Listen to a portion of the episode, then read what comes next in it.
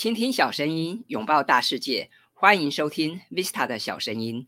那么，在今天的节目里，我想来跟大家聊聊如何组织一场读书会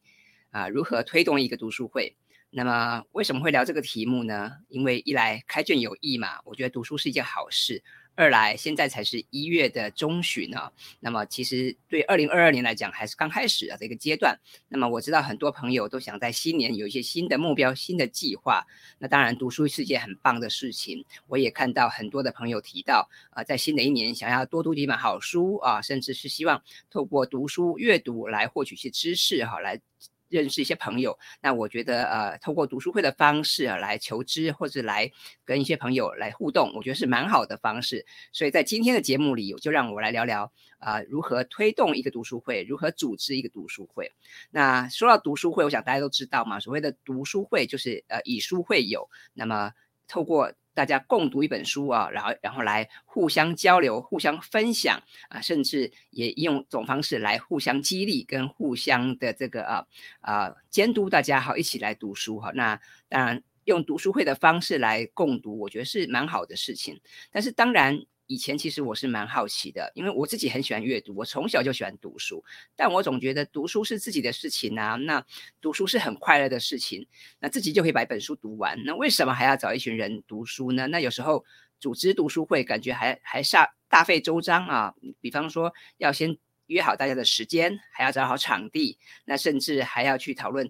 到底要读哪本书好，甚至是大家要怎么样一起来读书。哇，感觉好多事情哈，都需要去。规划去组织，甚至还要去征询大家的想法，感觉呃好像有点复杂。那为什么不自己读书呢？所以以往啊，我都是自己读书，那我一个人也读得很开心，我也读得很快乐。加上我自己读书的速度也蛮快的，所以其实很快就把一本书看完了。但是呃，我发现一个人读书跟一群人读书还是有差别的。呃，自己读书当然是比较啊不受局限啊，比较能够按照自己的速度、自己的偏好、自己的想法来进行。但是，一群人读书也有它的优点啊，比方说啊，我们可以去吸收别人的观点，我们可以去观摩别人的阅读方式，我们可以透过群体运作的方式哈，去增进对于呃书本上的知识也好，或者是对于这个世界上的万物的。认识也好，都会有一些帮助。还有一点，就当然就是因为以书会友嘛，所以我们也可能会结交到一些不错的朋友啊。那这当然也是读书会啊的一些好处。那当然这几年呃参加这些读书会哈，也发现其实读书会其实真的有很多啊这个很好的这个地方啊。那当然这个也可以让我们去。更加持续哈，让我们这个阅读的习惯能够持续的进行。我觉得这里当然也是读书会的好处哦。那我自己参加读书会已经超过十年以上的历史了哈。那我参加过无数的读书会，那最久的一个读书会是那个 HP 叉的读书会，我们有个 G5 的读书会。那么这个 G5 读书会已经超过十年了。那么十年多来哈，我们读过非常多的书，像是心理学啊、网络行销、使用体验啊、行动软体啊、社会脉络。啊，等等不同领域的书籍，那当然参加读书会的好处很多。不但增广见闻哈，我们也可以从这些读书会同学们不同的人他们的背景、他们的观点、他们的角度来看这个世界。所以阅读啊，不但是可以帮我开启人生的视窗，那参加读书会啊，更让我得到很多的乐趣。我们不但这个悠游书海哈，享受这个文本世界带给我们的喜乐跟丰润，也因为认识这么多读书会的同学、这么多的同好啊，那么开启了我们的对这个世界的更多的认知。我觉得这个当然是参加读书。会的好处。那现在因为这个疫情的关系，哈，那呃很多人这个可能不方便参加实体聚会，但是没有没有关系，我们还是可以参加线上的读书会。好比说像之前这个 Clubhouse 很红的时候，我就看过有人在这个 Clubhouse 上面开房间来导读书籍，或者现在可能大家用 Google Meet、用 Zoom 哈来个这个开线上读书会，也是蛮好的方式。所以我想，无论是实体的读书会，或者是线上的读书会啊，都很棒。重点是。呃，把一群这个喜欢阅读的朋友聚集在一起，那我们可以品味这场宁静的飨宴。我觉得这当然就是一件很棒的事情。那更棒的是，如果我们能够把阅读变成自己的习惯，然后把阅读变成是一个生活中常见哈，是这个能够持续的一个行为，那当然是更棒的一件事情了。所以呃，我们今天就来聊聊那参加读书会的乐趣这么多，这么好处这么多，那我们要怎么样组织一场读书会？我们要怎么样推动一个读书会呢？啊，那我可以来跟大家分享一些我过去的一些经验哈，或者是呃我参加的一些读书会啊他们的做法。那我想这个参加读书会的好处，刚刚已经说了蛮多了哈。那刚刚提到我除了呃参与这个 HP 叉 G Five 读书会，那之前也有参与这个书粉联盟的运作。那书粉联盟也是一个国内非常。这个规模非常大的一个读书会的一个联盟哈，那么参加书粉联盟跟参加 HP 叉读书会都让带给我非常多的乐趣跟非常多的这个新鲜的体验呢。那很多人也会问我说，那要怎么样这个组组织读书会，要怎么样这个有效的导读一本书哈？那接下来就让我来谈谈怎么样经营读书会哈，跟导读书籍吧。那这个。参加读书会的好处刚刚提到了哈，除了每一次的聚会可能都有专门的人来负责导读跟分享一些实际的案例之外，那更棒的是因为这个大家的这个学经历背景都不一样，大家的专业跟兴趣也不一样，所以我们可以透过读书会来接收各种多元的观点，那这个当然会比你一个人看书哈来的强，那。负责读书哈，负责导读又有什么好处呢？哈，一来哈，就是如果说我们这次轮到自己来导读书籍的话，那为了让这个自己的导读内容言之有物哈，而且能够带给大家具体的收获哈，通常我们就必须要事先花时间来好好读这本书，那也逼迫自己要跟作者对话哈，可以养成一些批判跟思辨的能力哦。那这个是呃。导读书籍的第一个好处，那第二个好处是什么？那因为你要跟这个伙伴们分享书籍内容的精华，而且你期待说可以激发大家的共鸣跟回响嘛，所以我们在准备的过程中，当然也要也要特别用心，而不只是说随便看看就好了啊。那也因为这样的关系，所以我们会借此培养一些摘要重点啊跟沟通表达的能力啊，那可以说是相得益彰。所以在这边我也鼓励大家，就是你在读书的过程中，你可以呃试着在书上画线或者做一些笔记啊。或者是去想想看啊，哪些地方是这本书呃的作者他特别想要跟大家分享的重重点哈。那以上就提到是导读的好处嘛。那接下来我们来聊一聊要怎么样这个导读哈，事前该做哪些准备？那第一个当然，我觉得首先你要选对书籍哈，你可能要选一对选选办一本这个大家都感兴趣哈，或者是适合一群人共同阅读或讨论的书籍，因为有些书籍可能适合自己看。或者有些书籍哈，它可能比较沉闷，或者是比较复杂，那不见得适合每次读书会的这个场景跟需求，所以我也会建议大家，如果你想要办好一场读书会啊，那第一个重点就是要选对书籍。那当然，这个书籍怎么选哈，见仁见智。那我们可以可以选一些大家感兴趣的书，你也可以选一些好比说畅销书，或者是最近这个很热门的话题，这当然都可以。但是当然，重点是因为我们是要跟一群朋友共读嘛，所以呃，我们在挑书的时候要考量到的不只是自己的偏好，我们更要考考虑的是这本书是否适合大家共同来阅读跟讨论。那么第二个准备哈，就是嗯，最好是这个与会者最好能够事先能够研读这本书啦。那这个至少读导读者哈要做好事前的准备，要要好好的研究这本书。当然我知道现在也有些读书会，它的标榜是说，哎，各位你不用先看书，你只要人来就好了哈。那到了现场，我们导读的的人会负责来带领你来阅读这本书。当然我觉得这样子也不错哈，因为也许大家工作都很忙碌嘛，那也不见得有有时有很多时间可以事先的啊看书或是做一些准备哈。不过当然可以的话，我还是建议大家就是呃，如果这个希望读书会能够发挥真正好的效果啊，真的能够有更多的共鸣跟更多的互动的话，能够激荡出更多的火花的话，我还是会建议大家最好能够在呃读书会之前能够花一点时间事先研读哈，至少把嗯某几个章节哈稍微看一下。好，那当然如果你是导读者的话，那就需要请你哈多做点功课，你就需要把这本书看完哈，你要有一个完整的这个呃了解哈，这样子的话你才能比较能够顺利去做导读的工作。那当然还有一点就是。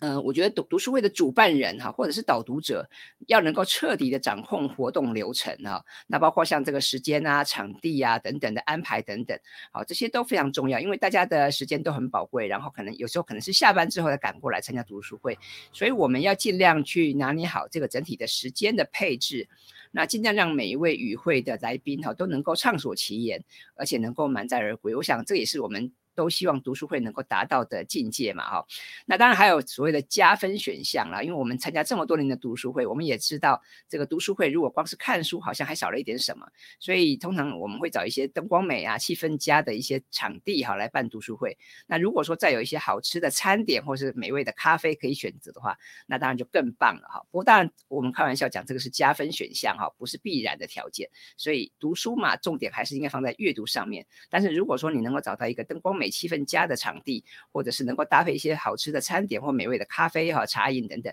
那当然是更棒了哈。好，那说到这个永续经营读书会啊，那之前我读过一篇文章，是这个明道文教基金会的执行长林健哈他写的。他说，如果我们想要永续经营读书会的话，必须注意以下几点啊。第一点啊，就是核心人物啊要有坚韧不懈的毅力哈，才能顺利推动读书会的进行。那我我看到这一点，我觉得很有道理。以我们这个 HPC G Five 读书会为例啊，我们这个读书会之所以能够运作超过十年哈，其实也是要看这个。几位哈，这个带头的几位的这个啊读读书会的同学哈，大家的坚持，因为其实大家都很忙嘛，那每个人在人生有不同的阶段，比方说求学、就业啊啊结婚等等，大家都蛮蛮忙碌的。那一个读书会能够持续十年不间断，必然这个哈领领导人物或者是核心人物要有坚韧不懈的毅力哈，才能够持续的推动。所以像 GFI 读书会，我们呃。持续的读书，我们也也会定期的聚会。我想这个会呃让我们大家能够都彼彼此知道大家在忙什么，或者大家最近在读什么书。我想这也是非常重要的事情。那林执行长他说的第二点哈，他说这个如果想要有序经营读书会，其次哈是每次都要慎重的选书，那尽量选择大家都喜欢的书。那如何选书？刚刚我有提到哈，就是我觉得这个选书的确它是一个学问。我们因为要这个。举办读书会哈，所以还是要尽量选择呃大家喜欢的书，或是对大家会有帮助的书啊，尽量避免去选一些比较呃艰深或者是只有少数人喜欢的书哈。那最后一点就是这个读书会的运作哈，林执行长也提到要在知性啊、感性跟人际关系三个方面取得均衡。那我觉得这一点也很重要哈，因为我们讲说读书嘛，不但只是这个求取知识而已，我们其实也是要跟人们互动哈，所以这个知性。感性跟人际关系这三个方面的确都蛮重要的啊。那接下来我来跟大家聊聊哈，就是那如果说你现在你也知道读书会的的参加读书会的乐趣了，你也知道说读书会运作的基本原则了，那接下来我们就来谈谈要怎么样导读一本书啊。那根据我参加这个读书会多年的经验来看哈，其实这个读书会真的是风格啊、形式大就是各异其趣哈。那那几乎读书会有不同的形态。那有些的这个读书会哈，他们的导读者就会准备精美的简报哈。那当然你也发现有些读书会哈，有些人哈，他他真的他也不用什么准备，他一带这本书哈，他就能够靠一张嘴就能够讲完整场读书会了，而且也讲得很精彩哦。那也有些读书会啊，它的这个制度是非常严格的，比方他会严格要求每位这个与会者哈，事先都要做好功课，然后事先都要做好简报，甚至他们还每次还要签到哈，还还要打卡。那么如果说几次迟到早退哈，可能你你还要被这个呃退出这个读书会等等哈。那所以不同的读书会有不同的风格。那刚刚我们提到说这个。参加读书会，通常导读者要准备这个简报哈。其实简报也并非绝对必要啊。我觉得重点是我们有没有事先花时间精读书籍，而且我们有没有去整理出这本书的重点。那如果你身为导读者，然后事先也做好了功课，那我觉得当然你就能够在对这本书有一个很清楚的蓝图。你当然就知道呃你要跟你的伙伴们分享哪些的重点。那话说回来，如果你想要制作一份这个比较精彩哈、比较这个有重点的读书会简报哈，那在这边我也有一些建议啊。那我知道很多人做这个读书会的简报哈，可能会花很多心思去整理作者的简介啊，或是这本书的背景资料。但是除了这些之外啊，我觉得呃，内容的摘要哈也很重要哈。还有就是什么？还有就是我觉得大家应该花比较多的心思去跟大家分享哈。你看完这本书之后。给你得到的这个启发是什么？你的醒思是什么？还有你自己的收获是什么？啊，我觉得这些才是真正大家想听的。因为那些作者简介啊、背景资料啊，甚至是整本书的一些书摘等等，其实现在我们很容易取得。你可能在很多的这个呃社群媒体上面就有很多人写了读书心得，或者是像一些网络书店上面也都有这本书的介绍。所以其实我觉得不需要花太多的时间去整理这些基本的作者简介啊、背景资料或者是内容摘要，而是应该。花更多的时间跟心力啊，来跟大家去分享你自己看完这本书之后带给你的收获是什么，带给你的启示是什么，或者是带给你的困惑是什么？我想这些才是读书会的伙伴们他们真正想要知道的，甚至是他们想要跟你互动跟讨论的部分。那另外哈。我们在这个设定读书会的时间上面啊，这也是一个学问。那么有的有的读书会哈，它可能是只有一个小时；有个有的读书会有两个小时，甚至到三个小时。那也有人建议说，这个导读的时间哈，不要超太久哈，不要超过整场活动的三分之一啊，或者是二分之一。那这一点我倒没有特别的意见，我觉得可以视情况而定啊。那不过是这里有个重点，就是如果你想要组织一场这个呃。有趣的读书会，然后是能够让大家能够互动的话，我觉得一定要保留足够的时间，让大家都能够提问跟发言啊，我觉得这个很重要。还有一点就是，既然是大家一起共读这本书嘛，哈，我我也觉得避免话题过于集中在某些人身上啊，不要只是少数一两个人在发言，然后其他人都很安静做闭上关，我觉得这样也不好啊。那身为导读者或是你是活动的主持人，我们要去照顾一些比较害羞或是比较内向，甚至是比较少发言的伙伴们。我们也要去关注他们的需求跟他们的想法，那这样一来的话，你才能让大家能够很尽兴的参与互动，然后来享受阅读的乐趣。而且，呃，我觉得如果你又是导读者哈，你又是这个主持人的话，那当然会比较辛苦一点。不过，请你要记得哈，既然嗯，同时身兼导读者跟主持人的工作的话，那你就要扮演好这个穿针引线的工作，你要设法让每一位伙伴哈都能够有所发挥啊。那有一个地方要注意一下，就是有些导读者他可能一边导读哈，他又一边呃抢着发言，然后又太过活跃，那这样子搞了半天就变成是个人秀了哈。那除非说这个你的读书会就是一场个人秀，否则我会建议大家还是要去关注一下你的伙伴们，你要去照顾一下这个一些比较少发言的朋友啊，你要去理解他们的想法跟需求是什么，尽量引导让大家能够参与互动，能够一起享受阅读的乐趣哈。那。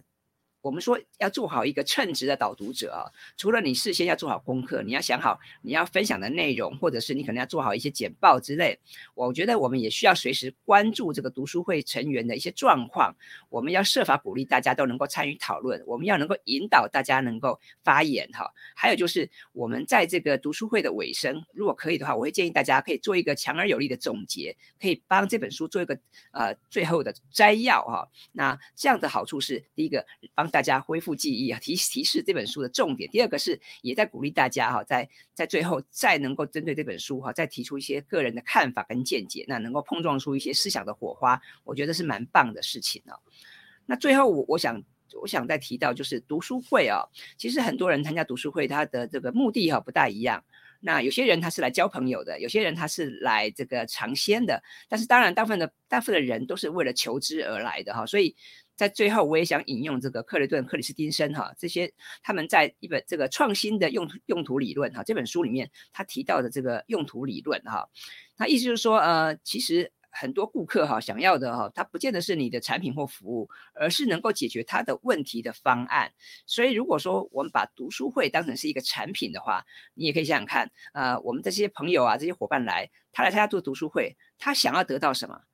他是真的想要看这本书吗？他是真的想要认识朋友吗？还是他希望透过这本书能够解决他生活上或是工作中的某些问题呢？啊，所以我会建议这个读书会的经营者啊、主持人或者是导读者，你不只是需要理解这本书，你更需要了解这个读书会的伙伴们，他们为什么而来，然后他们为什么想要听这本书，为什么他们想要啊参加读书会啊？我觉得大家可以好好去思考一下，因为想要参加读书会的朋友哈。未必都是冲着这本书而来的，有些人是想要认识同好啊，或者是想要寻求解决某些问题的方案哈，所以我也会建议这个导读者或者是这个整个读书会的主持人，我们可以从用途的视角来出发哈，去找出与会来宾他们参加这个读书会活动的真正的起因，那进而提供绝佳的读书会体验。我想，如果你能够从这几个层面来去思考的话，你一定可以办一个有声有色、很棒的一个读书会啊。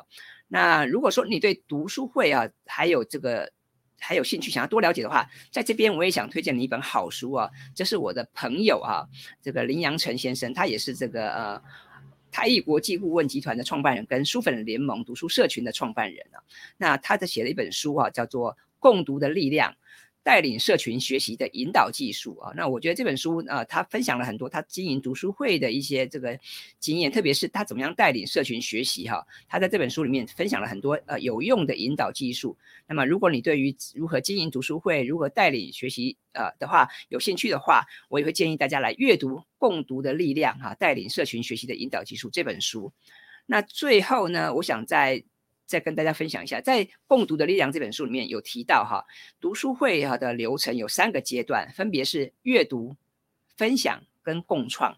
那第一个阶段哈，阅读就是说由导读人哈来这个导读嘛，或者是有一群人来共读嘛，然后可以借此来提炼书中的知识要点。第一个阶段是阅读，那第二个阶段哈就是分享了。那我们透过这个与他人分享自己的观点，可以交流跟讨论。我们可以把自己学习的知识哈在脑中哈做一些沉淀。那我觉得分享是很棒的事情。那到第三个阶段哈，也就是读书会最高的境界，是从知道哈到做到。那我们可以把这个学学到的一些知识连接到生活或工作的场景中，那进而哈去产生更多的连接，去发挥更大的价值啊。所以在在《共读的力量》这本书里提到啊，读书会有三个流程哈，分别是阅读。分享跟共创，那不知道您参加过的读书会是否都有做到这三个阶段呢？好，或者这三个阶段有哪个阶段让你印象最深刻呢？也欢迎你留言告诉我。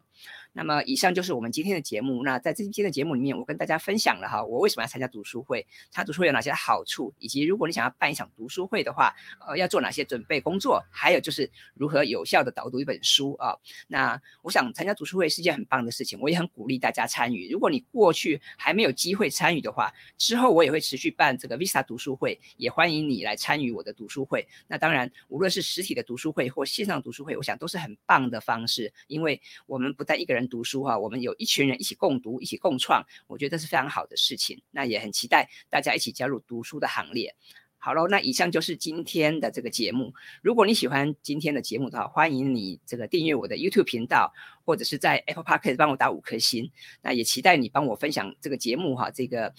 这个这个讯息给更多有需要的朋友啊，希望大家会喜欢。谢谢，我们下次见喽，拜拜。